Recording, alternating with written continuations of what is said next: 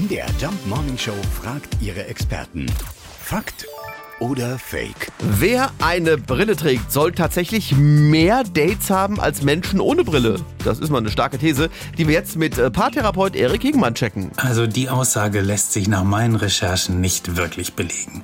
Interessant ist aber vielleicht, dass Brillenträger und Brillenträgerinnen nach vielen Studien tatsächlich sehr attraktiv wirken.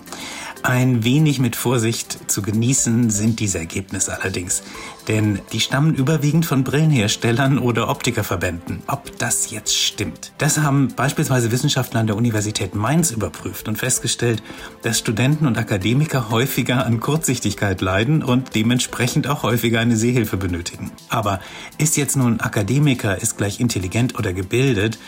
Das ist wiederum eine andere Frage. Was wohl aber sicher ist, mit Brille haben Partnersuchende ebenfalls gute Chancen.